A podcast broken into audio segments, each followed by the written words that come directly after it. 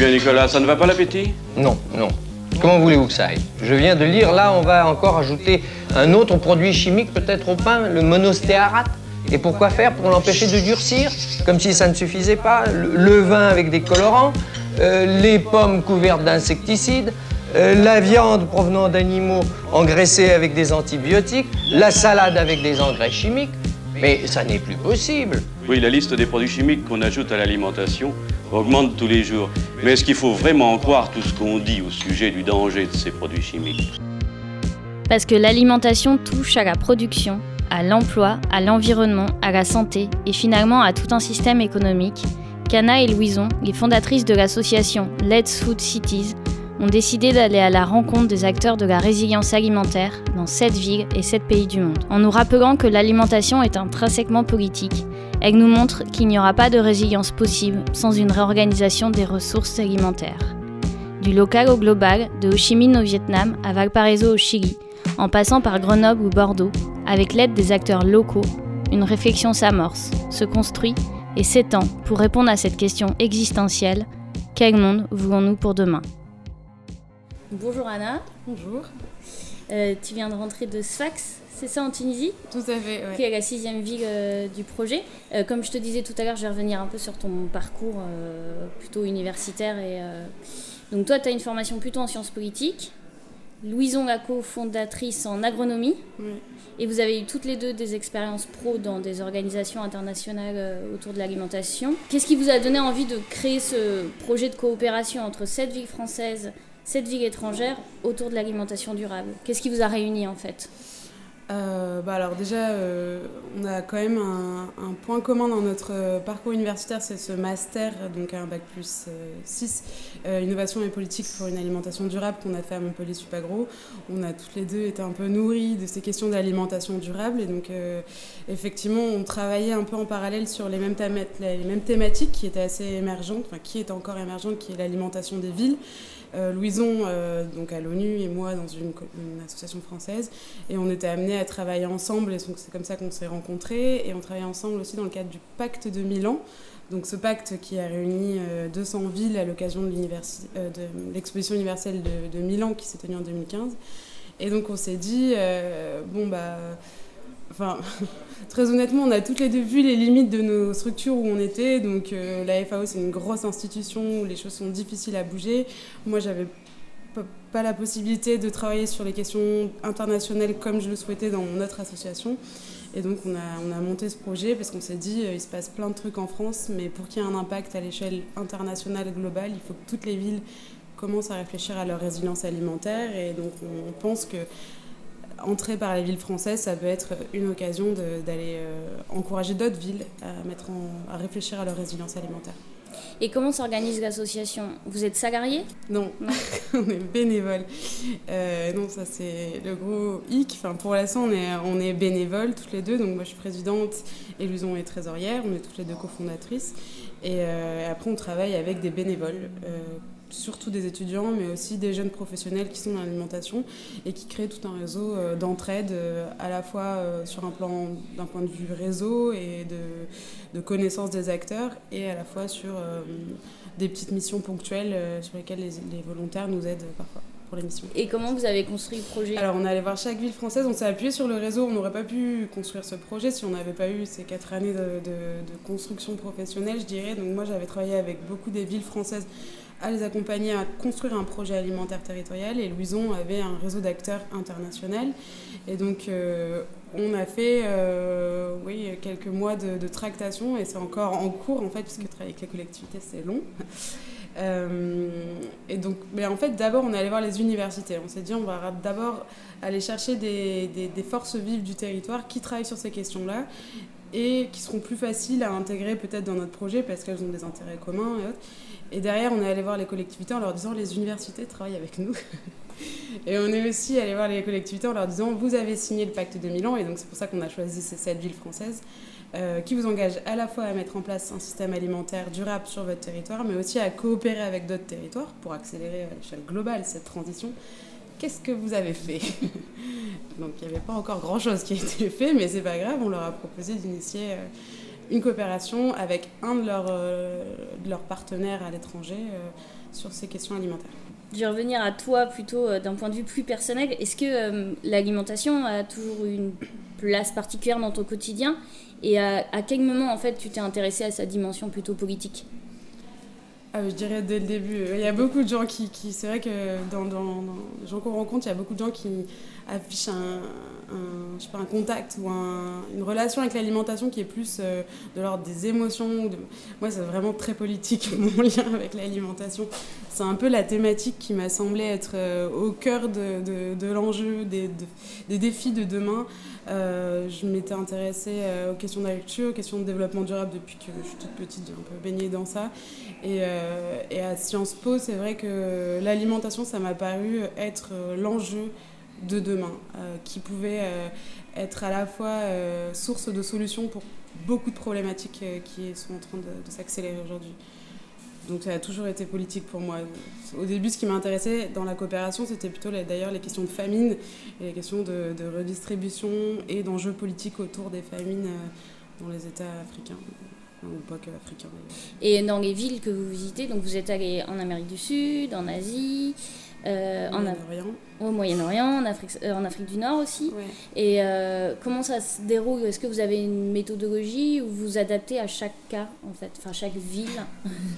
Ben, La méthodologie, on l'a construite donc, sur la première mission au Mexique, où là, on a mis en place effectivement des étapes qu'on allait faire pendant deux mois sur chacun des territoires.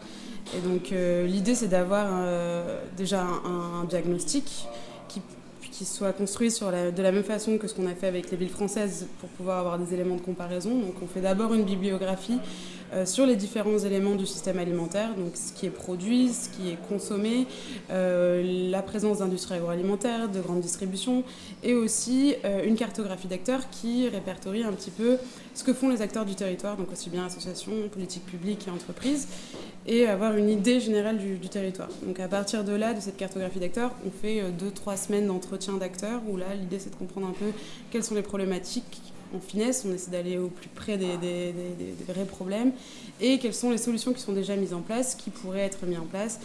Ensuite, euh, au bout de trois semaines, on réunit tous ces acteurs pour un atelier multi-acteurs. Et là, l'idée, c'est de partager le diagnostic, d'en discuter avec eux, euh, de rassembler des acteurs qui souvent ne se connaissent pas. Et ça, je pense que c'est une des forces un peu invisibles du projet. Euh, et construire avec eux un ou deux projets pour la suite. Donc euh, aussi l'idée c'est qu'il y ait la collectivité, que la collectivité puisse être un facilitateur euh, à la fois de cette démarche collective et des projets à venir. Et un ou deux projets, ça veut dire quoi par exemple? Bah, Par exemple, à Fès, l'idée c'était de, de, mettre en place un marché de producteurs locaux. Et, euh, et, en fait, les marchés de producteurs locaux et bio quand on peut, donc la notion de bio, elle n'est pas aussi ancrée que, que chez nous dans, dans le territoire qu'on a, qu'on a étudié. Euh, c'est sur la base de ce projet pouvoir, euh, par exemple, faire participer la collectivité qui va mettre un lieu à disposition, rassembler les producteurs pour leur permettre de vendre sans intermédiaire et donc mieux, rassembler les consommateurs qui, pour l'instant, il y en a un peu qui sont intéressés par ces questions-là, mais essayer de créer une force qui va pouvoir être un levier et un marché pour ces producteurs et autour d'un projet, créer une nouvelle gouvernance alimentaire locale euh, qui va permettre ensuite de développer d'autres projets, par exemple sur la valorisation des déchets organiques. Mhm. Et après, ça, c'est pris en charge par les acteurs locaux. Eh ben, c'est ce qu'on espère, en fait. Et là, on est dans cette phase, et l'année 3 va être décisive, où l'idée, c'est euh, bah, que les villes, les villes étrangères signent le pacte de Milan, donc déjà raccrochent une dynamique internationale, et sur ça, puissent aller, voir, aller chercher d'autres fonds ou autres. Et après, euh, développer les projets. Et nous, c'est ce qu'on essaie de faire avec les acteurs locaux, et les, continuer, enfin, les aider à ou obtenir des financements, ou avoir un peu plus d'éléments techniques pour pouvoir réaliser le projet. Mais mais on a des moyens limités, donc on dit qu'on est souvent une étincelle sur les territoires, et ensuite c'est aux acteurs locaux de, de, de, transformer l'essai. Je ne devrais pas utiliser ça. Je trouve que c'est assez parlant comme expression, enfin, de faire que les, les, projets aboutissent. Et donc juste pour finir la méthodologie, donc après ça, on prend une semaine pour euh, monter un film de 30 minutes avec les, les entretiens filmés d'acteurs qu'on a réalisés. Et c'est important qu'il soit monté dans le temps euh, où on est sur, sur le territoire. Et à la fin de la mission, on organise ce qu'on appelle un marché des initiatives où on rassemble à la fois les producteurs locaux, les initiatives locales, les associations qui sont porteurs de, projets alternatifs pour euh, valoriser, les valoriser auprès du grand public. Et à cette occasion, on diffuse le film qui donc, retrace le système alimentaire du territoire et met en avant les acteurs locaux pour sensibiliser le grand public sur ces questions-là. Ah oui, le lien avec les villes françaises, c'est vrai, euh, bah, il arrive à différents points de la méthodologie et je dirais il est différent selon l'implication des collectivités françaises. Euh, qui aujourd'hui pourrait être plus important. Euh, bah déjà, l'idée, c'est que nous, en amont, on a répertorié les initiatives, par exemple, sur Sfax, euh, qui est en partenariat avec Grenoble. On a répertorié les initiatives grenobloises qui mhm. nous semblent intéressantes. Et au moment du diagnostic et au moment des recommandations qu'on fait euh, à la collectivité et aux acteurs publics, on présente des projets qui sont grenoblois et qui sont choisis sur mesure pour être une potentielle réponse à une problématique qu'on a identifiée dans le territoire étranger. Est-ce que les, acteurs euh, se rencontrent entre Grenoble Non. Non, d'accord. Mais ça peut être, c'est l'idée d'une deuxième étape. Et par exemple, euh, ce qu'on aimerait faire aujourd'hui, euh, c'est qu'il y ait davantage de transfert de compétences sur les questions liées à l'alimentation. Après, nous, on n'est pas en mesure de prendre en charge des rencontres d'acteurs. Ce serait parfait. Et bon, en même temps, ça, impliquerait des déplacements qui, sont plus ou moins. bref. mais, euh, mais, ce qu'on essaie de faire, par exemple, déjà entre collectivités, ce qui se fait déjà dans le cadre de coopération décentralisée, c'est que, par exemple, euh, la personne en charge des déchets euh, organiques, de la gestion des, déchets, et notamment des déchets organiques à Grenoble, où ils ont mis en place une super politique, où ils vont chercher les déchets organiques à la fois chez les particuliers, chez les professionnels, donc ils ont mis en place toute une logistique puissent venir à Sfax.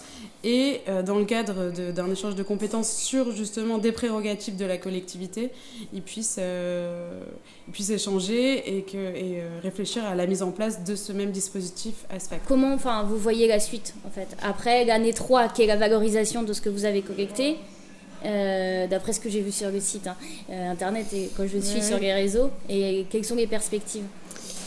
Euh, c'est la question euh, du moment. à chaque fois qu'on rentre en France, c'est un peu la question du moment.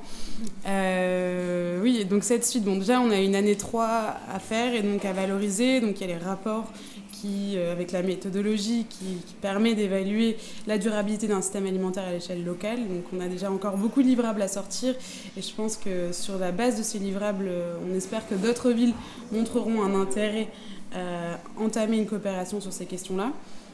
Euh, mais la vérité, c'est que aujourd'hui, c'est très très mal financé.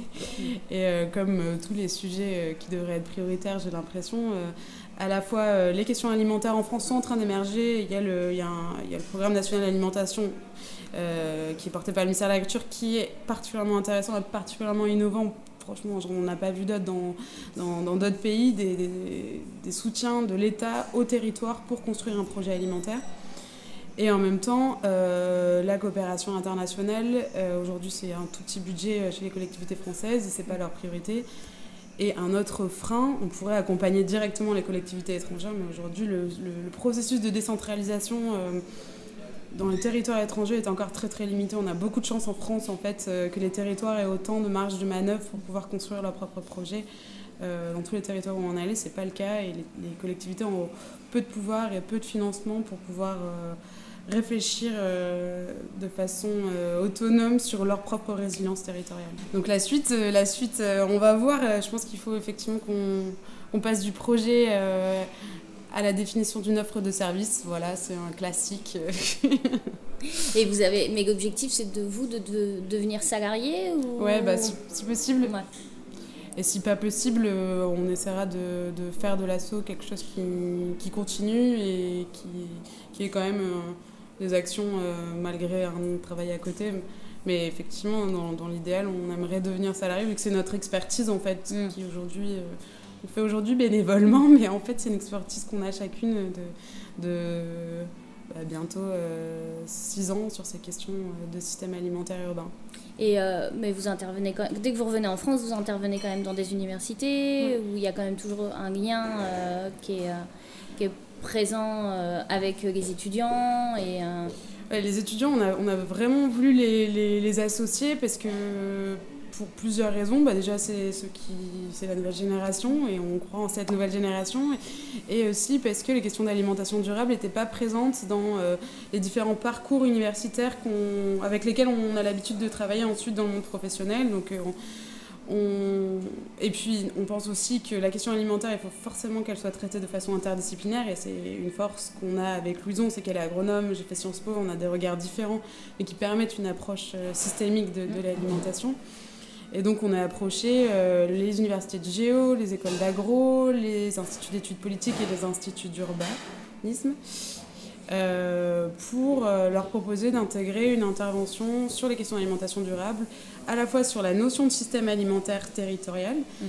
qui finalement est peu développée, et à la fois sur les, liens entre enjeux internationaux et enjeux locaux, et pourquoi et comment, euh, qu'est-ce qui existe sur leur territoire, et qu'est-ce qu'ils pourraient faire eux demain euh, comme euh, nouveaux métiers liés à l'alimentation, ou comment intégrer les questions, les enjeux d'alimentation durable dans leur métier de demain.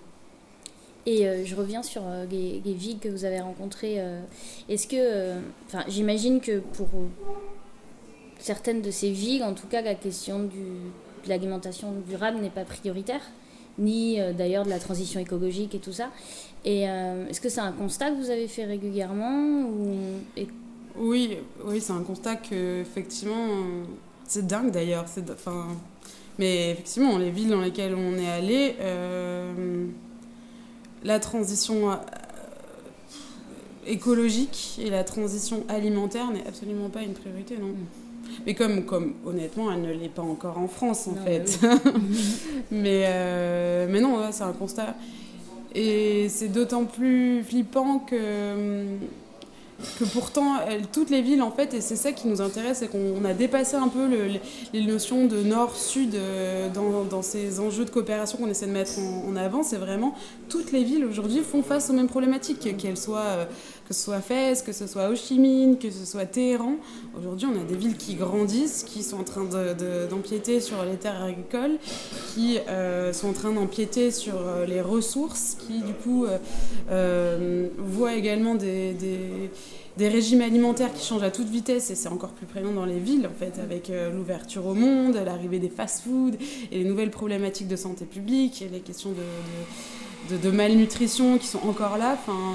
Et quand on part, on n'est pas toujours euh, très optimiste pour la suite. C'est un peu notre. Mais bon, c'est parce que euh, parce qu'il n'y a pas de moyens, parce qu'il n'y a pas de vraie prise de conscience et que, et que la complexité euh, des. Enfin, aujourd'hui, euh, dans chaque territoire, il y a une complexité en termes de, de survie des agriculteurs, de, de, pouvoir d'achat qui est encore très faible et où, euh, où les, les, solutions en fait sont, vont être longues et et multi-acteurs, et c'est ça qui est compliqué. Est-ce que vous travaillez euh, beaucoup euh, sur le lien avec la campagne aussi, environnement, sur les aires urbaines ouais. Euh, le diagnostic, c'est vraiment ça. Hein, parce que souvent, on pense que c'est de l'agriculture urbaine ce qu'on fait, mais nous, le diagnostic, c'est vraiment. On part d'un pôle de consommation qui est la ville, donc qui mhm. regroupe le plus de mangeurs. Mais après, forcément, on réfléchit à l'échelle du territoire et souvent, c'est des échelles régionales, des gouvernorats qui sont plus larges. Donc, qu'est-ce qu'on produit sur le territoire? Donc, Quels sont les liens entre le les villes et, leur, arrière-pays? Et ça aussi, c'est un constat, c'est que finalement, il y a complètement une déconnexion entre les villes, et c'est partout pareil, entre les villes et, les campagnes. C'est-à-dire que les campagnes n'ont plus aucun rôle dans, ou alors un rôle très très marginal dans l'alimentation des villes. Aujourd'hui, c'est des... ce qu'on voit principalement, c'est que les campagnes sont dédiées à l'export, donc c'est pour nous nourrir nous globalement, que ce soit euh, l'avocat. Euh, consomme énormément d'eau, euh, qui est produit partout au Chili, et donc ce qu'on a vu autour de Valparaiso, qui finalement est dédié à notre consommation. Euh, pareil, à Guanajuato au Mexique, c'est des, produits, c'est des légumes qui consomment énormément d'eau avec beaucoup de pesticides qui sont à destination des Américains. Au Chi c'est pareil, c'est pour l'Europe, tout ce qui est produit parce que c'est des fruits exotiques qu'on veut manger nous. En fait, c'est hallucinant de voir comment on a construit euh, nos approvisionnements, euh, l'Europe, euh, les États-Unis, le Japon. Et on se sert du monde pour pouvoir manger ce qu'on veut toute l'année. Et ça, et justement, dans toutes ces villes que tu cites, les acteurs locaux en ont conscience on a, on a rencontré à chaque fois, dans les, on rencontre pas, on, rencontre pas tout le monde, on reste que deux mois, mais on a rencontré entre 30 et 50 acteurs à chaque fois. Mais quand même, au bout de deux mois, euh, parce qu'à chaque fois on demande est-ce que vous avez d'autres gens à nous faire rencontrer, on commence à enfin on, a, mhm. la boucle est bouclée. Au bout de deux mois, on a rencontré à peu près tous les gens, les gens nous parlent de la même personne. Donc on est encore sur des groupes extrêmement petit de gens qui construisent des alternatives bien plus petits que ce qu'on a à, Bordeaux, que ce qu'on a dans les villes françaises en fait, mm. qui aujourd'hui, enfin, partout en France. Là-bas, c'est vraiment des résistants qui se battent contre qui se battent vraiment tout seuls. Et c'est ça aussi l'important de notre projet. Et ce qu'on a du mal à valoriser, c'est que finalement, c'est des acteurs qui se rencontrent et qui se disent Ok, on n'est pas tout seul et il va falloir qu'on grossisse les rangs pour que l'alternative demain devienne euh, la norme. et euh, j'imagine qu'il y a des villes comme Téhéran où vous avez eu des difficultés, c'est ça? Où ça a été c'est beaucoup plus difficile de rencontrer des acteurs locaux? Parce que très contrôlé par l'État. Ouais, en euh, Téhéran. Téhéran, quand on a décidé ça avec la ville de Paris, euh, c'était il y a un an et demi, c'était pas les mêmes, euh, la même situation euh, géopolitique, politique, économique. donc ça, ça, aurait été peut-être plus facile à l'époque, mais effectivement, Téhéran, on n'a pas pu faire la mhm. mission. pour plusieurs raisons. Donc, il y avait des tensions avec les États-Unis et du coup l'État était très suspicieux par rapport aux étrangers. Et, et en plus, les acteurs auxquels normalement on essaie de donner un peu plus de, visibilité, de voix, sont justement des acteurs qui sont considérés comme dangereux là-bas, qu'ils appellent les activistes environnementaux. Et donc euh, on se serait mis en danger, on les aurait mis en danger à leur mm. donner plus de visibilité. Donc on a décidé de ne pas faire la mission. Enfin, on a fait le diagnostic et on a réalisé une série de Skype euh, depuis la France. Sachant que les Skype, ça a été très dur à obtenir aussi. On n'en a fait que 5. Il y a beaucoup de gens qui ne voulaient pas répondre parce qu'ils avaient peur des représailles. Donc euh, l'Iran, c'est un pays euh, magnifique, les gens sont hyper chaleureux et c'est très difficile à percevoir le danger, mais le danger en fait vient de l'État. C'est ça qui est assez particulier. Et pourtant, euh, l'Iran va faire face à une crise alimentaire incroyable parce que là, ils sont en train, les prix sont en train d'augmenter, plus personne n'arrive à, à acheter à manger. Et c'est là où, la résilience alimentaire qu'ils sont en train de mettre en place d'ailleurs, mhm. et, même si ça va contre leur souhait de modernisation, ils sont en train de revenir à des produits, produits locaux, tout simplement parce qu'ils n'ont pas le choix avec les embargos. Et euh, ils vont faire face à, de grandes difficultés, aussi bien en termes de ressources en eau que d'accès à l'alimentation. Il y en a une qui nous a dit, enfin, il y a une dame qui nous a dit, je pense que il va y avoir une sacrée famine euh, à venir en Iran. Tu as un peu répondu, mais du coup, est-ce que tu Enfin, toi et Louison, en fait, est-ce que vous restez optimiste euh, Alors, on se dit qu'il faut qu'on le soit davantage. c'est un vrai travail sur nous-mêmes que d'arriver à, à, faire passer les bonnes choses de ce projet. Mais c'est vrai que c'est difficile et le retour des huit mois, outre l'extraordinaire aventure et les rencontres incroyables, euh, le retour après les huit mois, donc les quatre premières étapes, a été un peu difficile, notamment parce que cet été, il y a eu toutes ces questions d'effondrement et il y a eu beaucoup de, de, nouvelles théories, enfin pas de nouvelles, mais en tout cas, ça a été très médiatisé entre eux. Et, et on est un peu tombé dans cette éco-anxiété justement parce qu'on se disait, mais en France, ils ont l'impression que ça bouge, mais tu sors de France et tu te dis, genre, wow, on est si loin, si loin du compte. Et tout le monde s'en fout, quoi. Enfin, quand à Ho Chi Minh, on voyait les gens balancer euh, leur plastique dans, dans, le delta du Mekong, alors que c'est là où ils, euh, ils pêchent, c'est leur lieu de vie, c'est leur lieu de tout. On était là, genre, non, on reste réaliste, je pense. Mais peut-être peut, -être, ce qu'il faut dire, je pense, c'est que effondrement ou pas, ça, doit arriver ou pas, je pense que dans tous les cas, la résilience alimentaire, elle est pertinente. Dans tous les cas, il faut que les territoires anticipent euh, le fait qu'il puisse y avoir à la fois une euh, un pic, euh, hausse des prix des pétroles, hausse du prix alimentaire, et que donc la résilience alimentaire, la relocalisation d'une partie de la production alimentaire sera toujours utile et et permet de répondre à bien des questions, que ce soit à la fois sur des questions environnementales, euh, sur les questions de vivre ensemble, sur les questions de, santé. Et c'est quand même un, magnifique outil et euh, qui, peut rassembler, qui est hyper fédérateur et qui peut rassembler beaucoup d'acteurs. Donc sur ce point-là, on est optimiste dans le sens où, pour nous, c'est ce qu'il faut faire. et euh, sur des villes comme Bordeaux, par exemple, J'imagine que c'est aussi le lien avec euh, la campagne ou, euh, et pas forcément de, euh, de l'agriculture urbaine qui peut être une des solutions. Bordeaux, Bordeaux s'étend. Bordeaux souhaite être une énorme métropole et s'étend au détriment de, de, certaines terres agricoles. Ça a été le cas pour le stade.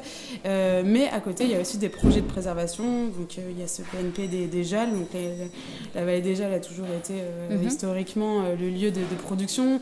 Il y a a bah, la, ferme de Florac, qui sont des initiatives intéressantes de, régie agricole. Donc il y a des mini-initiatives qui ne suffisent pas à compenser l'extension urbaine de Bordeaux.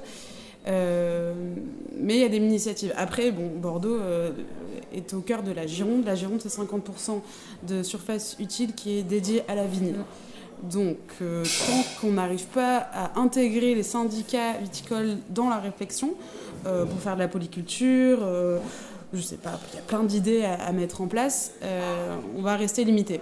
Après, bon, outre le fait qu'il n'y ait pas une énorme marge de manœuvre pour augmenter son autonomie, on est quand même sur euh, une ville qui est hyper dynamique, où il y a plein d'initiatives et plein d'acteurs, et où ils ont un conseil consultatif de mm. gouvernance alimentaire euh, durable, qui est quand même euh, une première en France, qui donc ça fait partie de ces food policy council qui se sont construits en Amérique du Nord et qui, euh, malgré le fait que ce soit euh, peut-être une usine à gaz, rassemble tous les acteurs et permet à différents acteurs d'échanger. Et je pense que on valorisera jamais assez l'importance que euh, les gens comprennent les, défis et les, intérêts de chacun pour pouvoir construire une vision commune.